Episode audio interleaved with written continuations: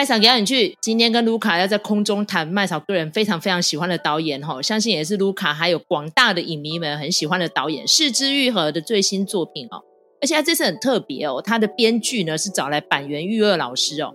那板垣老师成名的非常的早，就是一九九一年的《东京爱情故事》哦，一九九一耶，你看距今已经多久了哈？而且板垣老师现在也才五十多岁哦，表示他真的成名的很早很早。那是枝裕和老师呢？为什么这次找了坂元裕二？他是希望说可以集合坂元裕二跟他之间两人的特长，然后互补啦，应该这样说。而且呢，还有一位大师，我们不得不提哦，就是。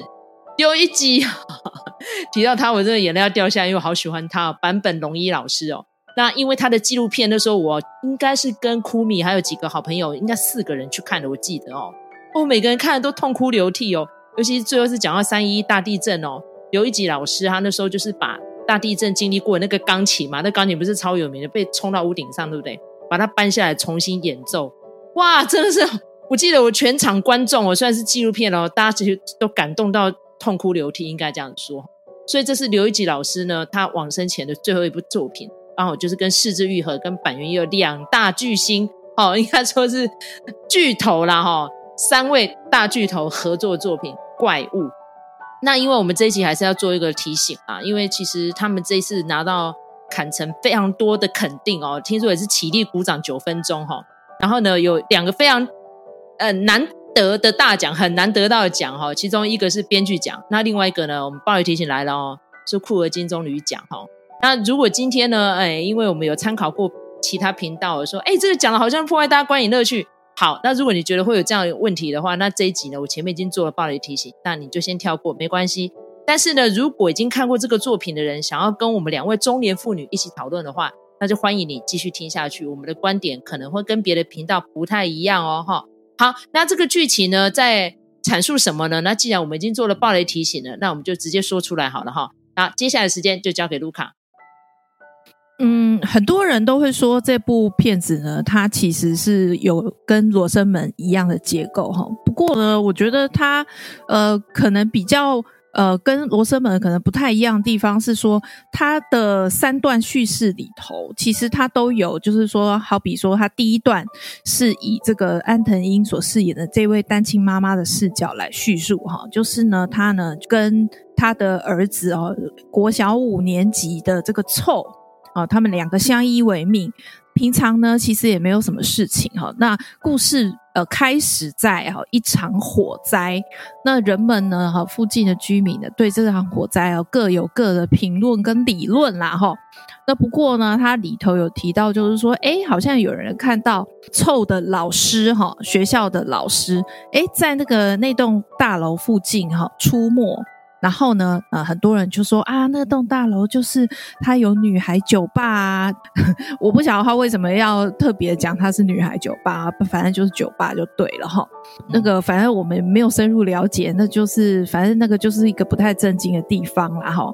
就有人在那边哦传小道消息这样子哈，所以呢，一场火灾呢，大家就。议论纷纷啦，哈，那这个看起来呢，这个母女母母子关系其实还蛮融洽的。可是接下来呢，就发生一些呃，就是这个妈妈无法理解的事情啊，包括就是说，诶，她发现那个呃儿子啊自己剪了自己的头发，然后剪得乱七八糟，跟狗啃的一样。然后呢，后来呢还发现呢，他的鞋子啊穿去学校啊只剩一只。哦，所以就觉得说，那又更奇怪了哈。然后他身上开始会出现一些伤痕，哦，比如说耳朵被抓啦，或什么的啦。然后就觉得说，诶，这个不太妙，感觉是不是学校有人霸凌他？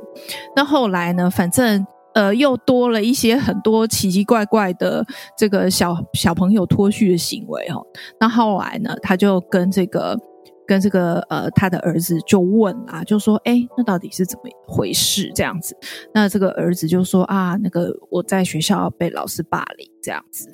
那这个当然不得了了，这个妈妈呢就觉得说不行，这样我一定要去学校理论哈。结果没想到啊，学校啊就是息事宁人，然后呢，这个。呃，其中这个当事人的这个老师啊，更是哦，就是说态度非常的不庄重啊。然后呢，在一个哦，这个属于一个对质的场面里头，他都不愿意说，呃，就是真正的状况哈。然后呢，就是只是照着，呃，就是其他老师哦给他的台词这样照念而已哦。他就觉得说这个学校真的太不对劲了，怎么会有这种事情哈？那不过呢，那个呃，反正他这样子哈，跟学校据理力争，那学校呢感觉也没有要处理，那甚至呢，就是那个校长就是。有够奇怪哦！这个由田中裕子所饰演的这个女校长啊，她就是看起来就是想要把这个事情盖掉哈。然后呢，呃，问她什么呢？她都是回答的非常呆板哈。所以她就觉得说，难道我要把我的小孩转学吗？哈。然后她就正当她很苦恼的时候。一场暴风雨就来了哈，那这个暴风雨的时候，正在最这个风雨交加的最高潮的时刻呢，哈，他发现他的小孩居然不见了哈，所以这个就是第一段的情节。那第二段呢，就开始从这个老师的立场来看哈，诶，那那个呃，就看到就是说，诶，那个根据老师的观察，就觉得说，好像这个臭啊，跟另外一个呃。呃，伊里，好，这个男生呢，好，他们两个呢，虽然是同学，但是呢，感觉好像相处上面有点尴尬。然后有几次的状况是他后来觉得，呃，他的判断是应该是这个臭，因为他是比较高大的，然后伊里呢，他是比较矮小的，而且呢，他在班上也常常被其他人霸凌跟欺负，哈。那他就呃，按照这个状况觉得说，哦，应那应该是臭。来这个呃霸凌了伊里这样子，结果呢，没想到这个时候呢，个呃臭的妈妈就气急败坏来学校质疑他，然后呢，呃学校也觉得说，反正不管怎么样，道歉就是了哈。然后，所以就是让这个老师觉得说我被误会，然后我还就是道歉了之后，然后呃，学校甚至是呃要解雇我吼，那他就觉得说非常的不满，那他就呃觉也觉得说，哎，他一定要搞清楚这是怎么一回事吼，那所以他呃。做了一些事情，比如说他会去质疑哈，或者去质问这个臭啊。那在外人的眼光看起来，又觉得说，诶，你是不是在欺负这个同学哦，欺负学生哈？所以呢，就变成说他的立场又变得非常的尴尬，然后把他逼到一个绝境哦。这个是以老师的观点来看的。那第三段呢，就变成说回到哈这两个小男生之间。哦，其实呢，哦，他们之间呢是有这个感情来滋长的哈。那不过呢，就是呃，我们回到这个片名和怪物，好，这两个字到底是怎么来的呢？哈，一开始的时候呢，就是这个妈妈发现臭的时候，诶，好像臭正在跟别人玩一个游戏，说，呃，怪物在哪里呀？这样子。然后呃，臭也有问过他说，诶，如果说人。的身体哈装了猪脑袋的话，那到底这样子还算不算是人呐、啊，还是怪物呢？哈，那到这个怪物这两个字呢，到第三段之之后，我们才知道说啊，原来这个呢是伊里的爸爸。就是中村狮童这个角色哈，他就是嫌弃伊里啊，就说啊你呀、啊、这样子娘娘腔啊，男生不像男生啊，你就是怪物啊，就是你的头是换成猪脑袋，你生病了啊，然后我一定要把你矫正过来呀、啊，这样子。所以到这里呢，他大家才知道说，哎，原来是这样子的一个呃状况。这两个小男生之间呢，其实他们是相处很融洽的，可是因为。呃，他们不想要让别人知道这样子的关系，所以呢，就撒了一点谎哈，就没想到这个谎越来越大，就是把所有的人都给卷进去了哈，大概是这样子的一个状况啦哈。其实我们已经讲了超多的，哈哈哈，但是我还是希望说我们的听友们哈，可以跟我们做一些反馈哦，因为我其实电影里面有非常多的小细节，有时候看了会蛮心酸的，尤其是那个老师跟他的女友之间的互动哦，到最后就是因为。人云亦云、人言可畏的关系，哈，不但关系破裂了，然后连工作都保不住哦，甚至于连逼得老师被被社会死亡哦，这么样夸张的一个情节哦，就原来是发生在小孩子一个无心的谎言上面。那这个谎言基本上有时候想想也无奈，因为他们两个年纪那么小，那其中一个小孩又面临家暴，就是刚刚卢卡所讲的，就是被他的爸爸这样子嘲讽啊，甚至于还有点肢体上的虐待，再加上学校的同学对他的一些不谅解哦，然后一大堆精神跟肉体上的欺侮，看得真的蛮难受的。尤其那个过程当中，哈，有点类似像是我那时候看那个臭佳苗，哎，也是臭臭佳苗老师写那个小说改编的《告白》哦，那个过程也是这样子，可以看到霸凌、歧视、不谅解跟谎言，哎。尤其是搭配上那个坂本龙一老师的那个，听起来蛮轻柔的，但是就是那种好像满满的创伤啊，疗愈那样子，然后哇，听起来很惆怅啊。然后到最后那个环节哈，其实蛮多中外的记者有去问了导演，到底他那样子的象征是两个孩子往生了吗？好，我们就直接进入到电影的大灾问了哈。好，你觉得呢？卢卡，你的感想呢？然后还有，你看完之后，你有没有猜那两个孩子到底是生是死呢？我觉得其实是生是死不太重要，但是我觉得不管他的最后的结局是多么的风光明媚，我们应该可以这样子讲，就是那个最后是非常充满温暖，然后非常美的画面。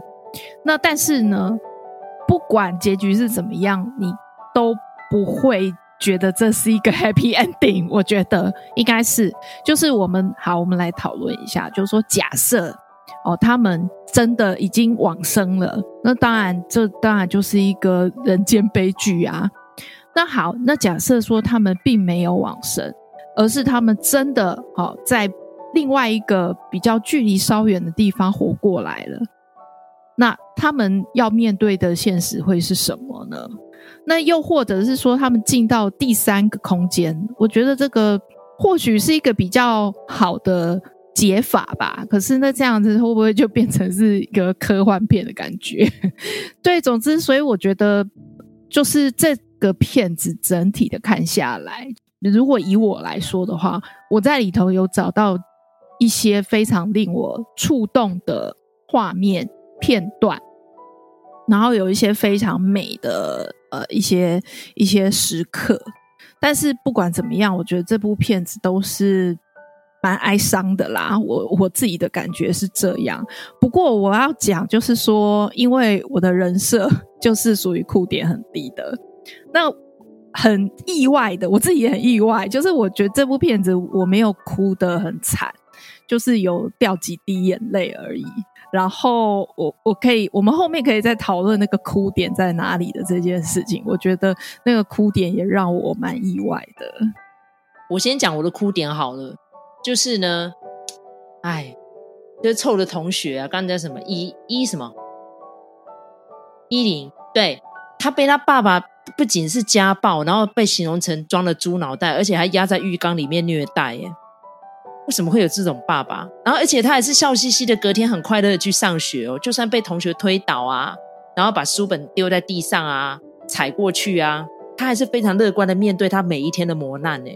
怎么会有这么坚强的小孩？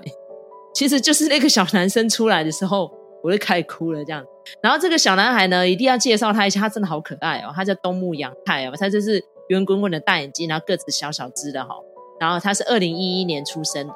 然后扮演这个臭的呢是嗯黑川祥史哈，他那个念成中文有点怪怪的哈。然后他们两个的演技真是超级好的，而且我觉得很早熟诶，完全不输安藤樱哦。嗯，好，那你要不要讲一下你的哭点在哪？我自己觉得我的哭点在一个蛮奇怪的地方，就是前面的。我好，我自己觉得啊，因为第一段是安藤樱，然后我觉得安藤樱的表演非常压倒性，而且我觉得他的角色也是我们最我啦，我自己最能想象的，就是说一个单亲妈妈，然后她在那个社会里头要独自抚养这个小孩，呃，其实是一个困难的事情。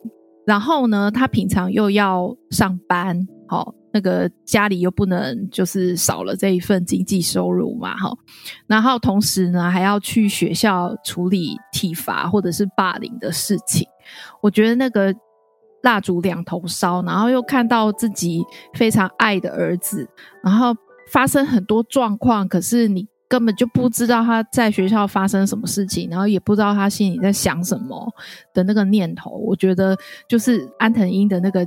角色的那一段，他的表演是对我来说是有点满，然后有点压倒性，甚至就是让我觉得说，可能某方面也让我定了说，哦，这里面谁是好人，谁是坏人。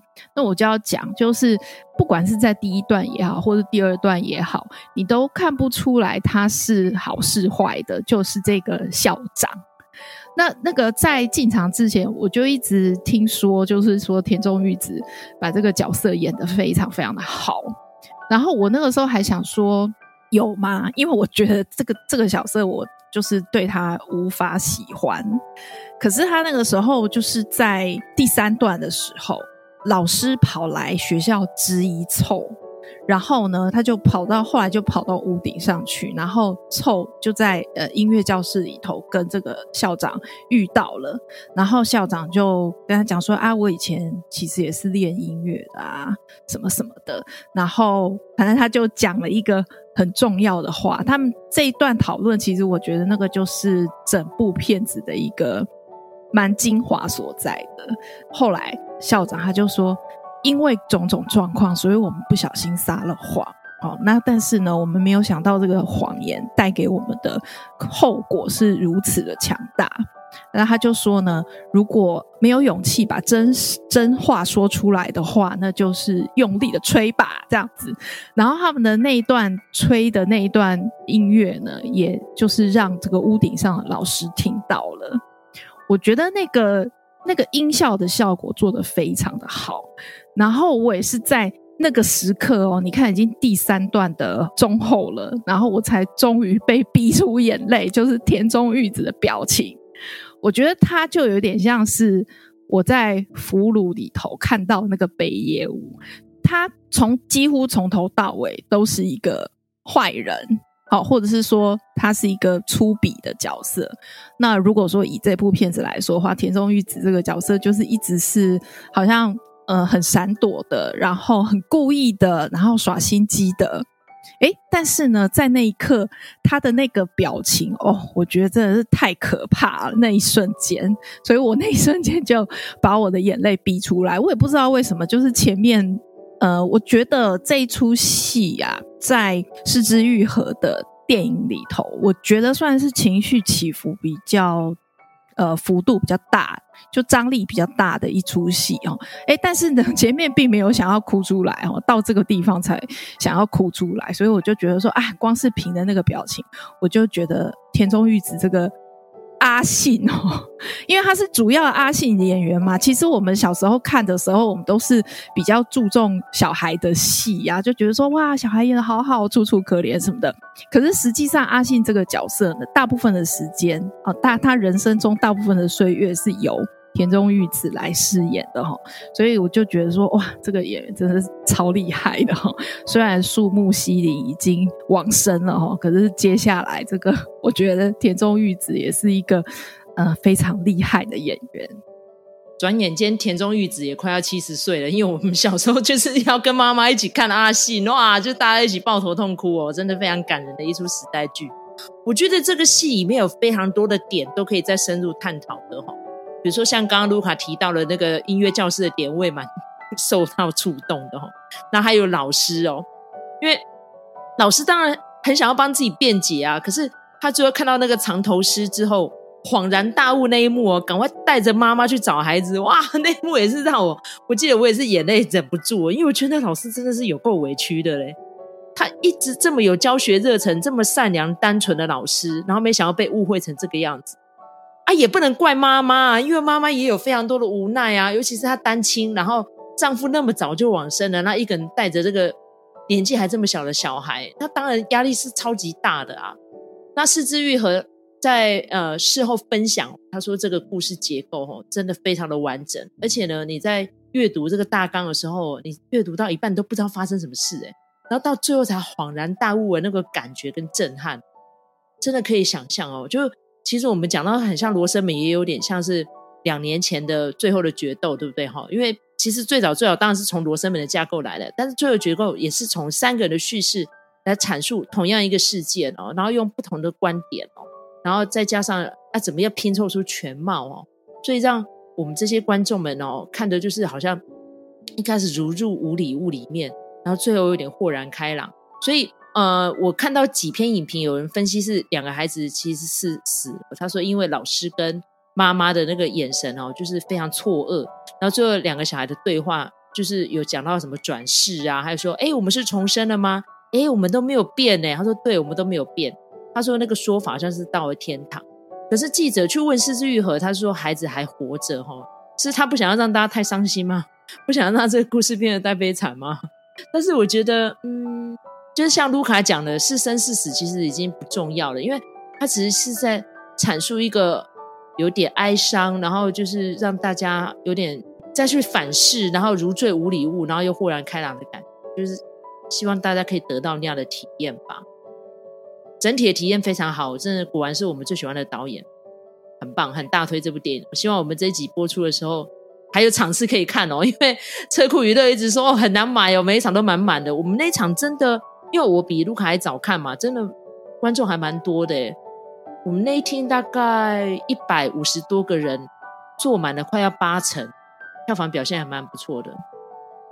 我看的时候，因为也是小厅，所以其实我们那一场是应该也是蛮长的。过因为因为座位很少的关系啦，所以我也是买那个边边角角的位置啊。然后顺带一提，就是我买的是西西秀台的。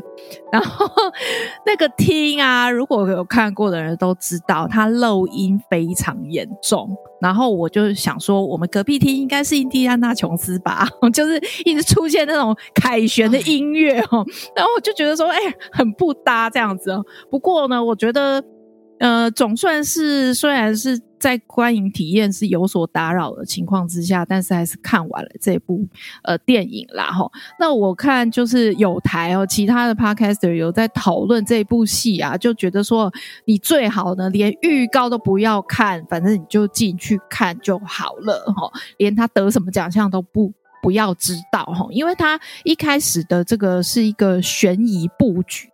那你如果说已经知道最后的那个结果了，或者是你甚至只是微微的有感觉哦，都会影响到你这个解谜的过程啊。那这个我待会可能可以请麦嫂来讲讲看，爆雷或者是不爆雷哦，有没有影响到你的观影感受这件事情啊？另外刚才那个。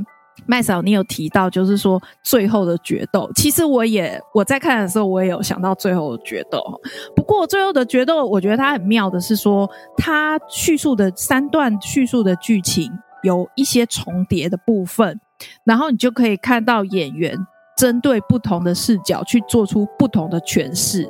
对于呃同样的情节或者同样的场景跟台词，可是在这个怪物这部片子里头呢，它比较像是说，呃，我三段里头其实都截取了事件的不同的呃时间点，比如说在这个妈妈的视角里头，只有看到哦这个臭从排水沟里头走出来，但是他呃没有看到的是他。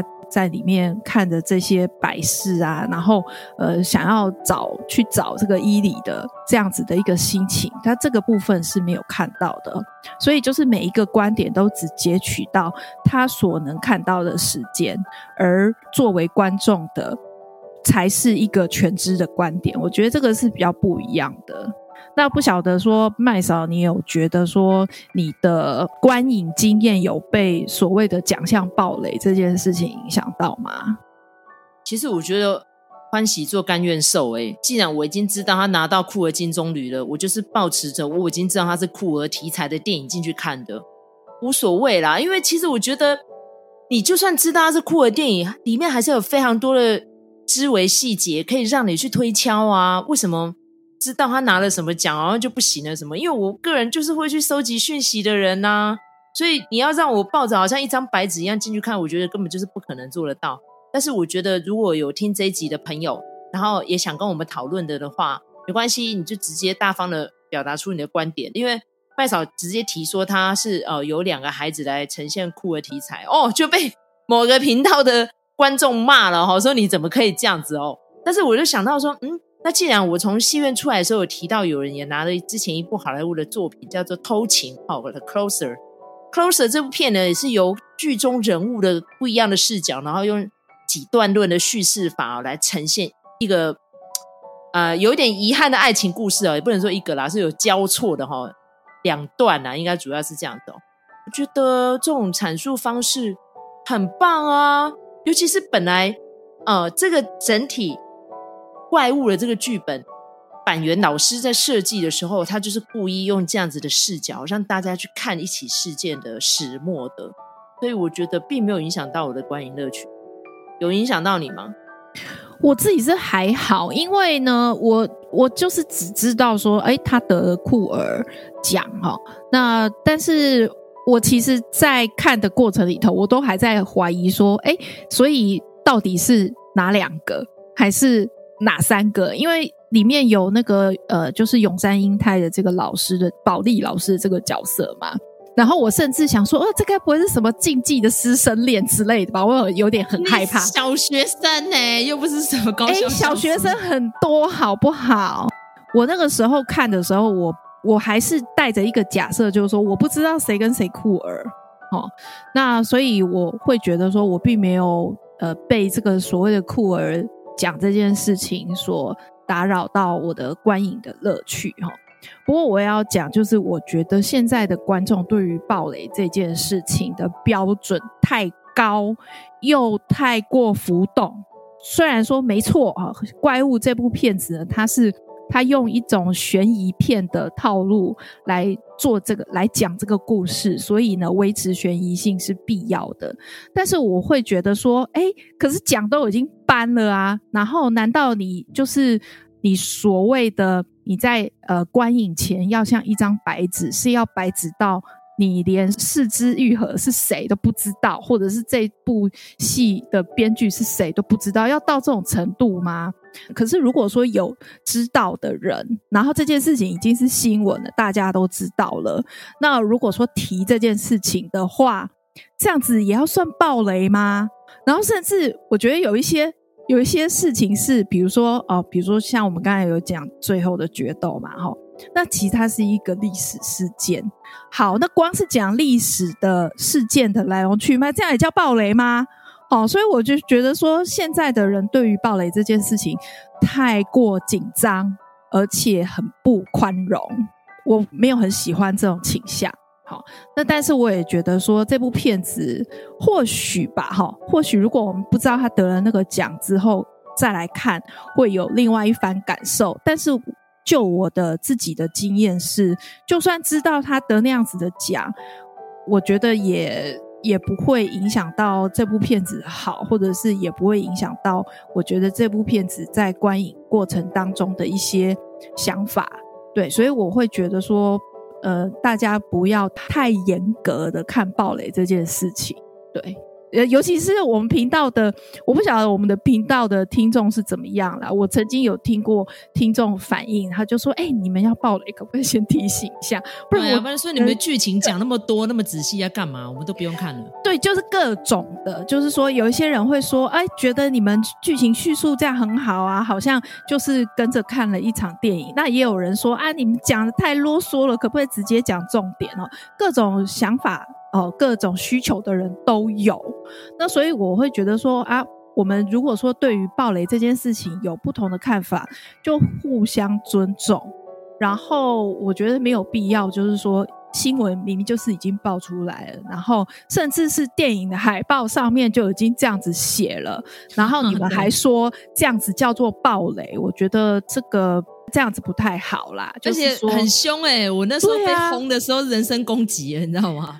但是因为我们基本上已经见多识广，是无所谓啦。譬如说，像常有人会讲说，那个到底是幻想的还是？我说他是布鲁斯威利，我就觉得我那个梗还蛮有趣的。但是也有人说，什么布鲁斯威利，你又在爆梗了？哦，拜托，那部电影都距今多久了？可以不要这样吗？好吧。接下来呢，哦，我们除了讲完这个怪物之外，哦，蛮多院线片也要上架了，就是芭比海默哈。那芭比海默，我跟卢卡各自都安排了时间哈，尤其是订了非常难订的 IMAX 的票哦，我跟卢卡都感觉到非常的兴奋。虽然卢卡个人是诺兰黑，讲这个对啊，我是诺兰黑啊。你知道，我我我那个，我可以告诉天下所有的诺兰黑，这部片子仍然有买票进场的理由。那个理唯一的理由就是 Killian Murphy，我一直都很很生气，就是诺兰每次都把他当成一个小配角。但是呢，这部片子呢，就当他所有的呃手段都已经玩完了之后呢，我觉得他终于想到说，哦，我要来重用这个非常棒的演员。对啊，这个摩登原始人 Murphy 到现在都还没有智慧型手机，他说接电话都要靠他的经纪人。他说，如果他经纪人手机没带，大家可能就与世隔绝了。但是我觉得蛮有意思的是，他真的深入了揣摩了那个 Openheimer 这个角色，所以我跟卢卡就也在期待说，他说没有 CG，所以他是引爆了原子弹还是怎样？所以我们在戏院里面会觉得戏院要爆炸了吗？还是怎样？所以我很期待那个观影的感受。听说在砍城的时候也是吓坏了一票观众。所以好，那再来呢？同一时间上映的芭比哦，我跟卢卡应该也会都会看啊，因为我们都很喜欢这个导演哦，这个 Greta 哈，然后尤其是这 Greta，听说在。呃，计划的过程当中哦，也是引起了非常多的波澜哦。就是到底够不够女性主义呢？然后剧情够不够悬疑呢？然后会不会引起观众的某某不一样的情绪？因为大家知道 Greta 之前的作品都非常非常女性主义嘛，对啊。所以到底有多女性哦？我们就进去戏院里面看一下哦。这个 Barbieheimer，我跟卢卡都会做深入的剖析跟研究。好，那喜欢我们这一集的话，在各大收听平台给我们个五星评价，或是转贴我们这个频道。和喜欢电影的朋友们一起收听，然后留言或是给我们小小的粮草，鼓励我们继续创作下去。下次再见喽，拜拜，拜拜。